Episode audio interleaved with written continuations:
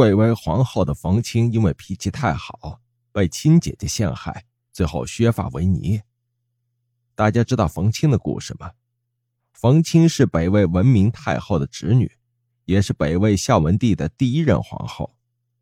文明太后是临朝听政为数不多的太后之一，能临朝听政的女人，野心自然是不小的。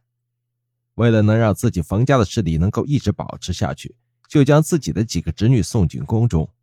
冯清的大姐和二姐先入宫，可惜她大姐命薄啊，进宫没多久就因病去世了。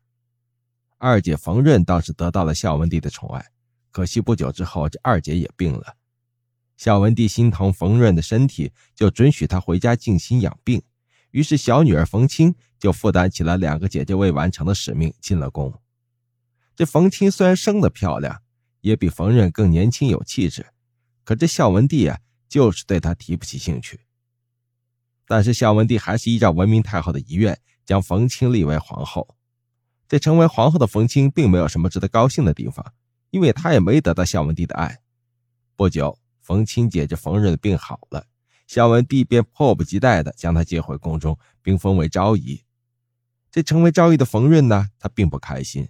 他时时在想啊，如果自己不离开宫中养病，那现在这皇后宝座肯定是自己的呀。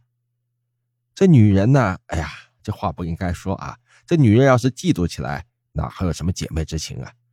冯润仗着孝文帝对自己的宠爱，就时不时的说冯清的坏话。可这冯清的性格和冯润正好相反，他顾忌姐妹之情，一直是忍让。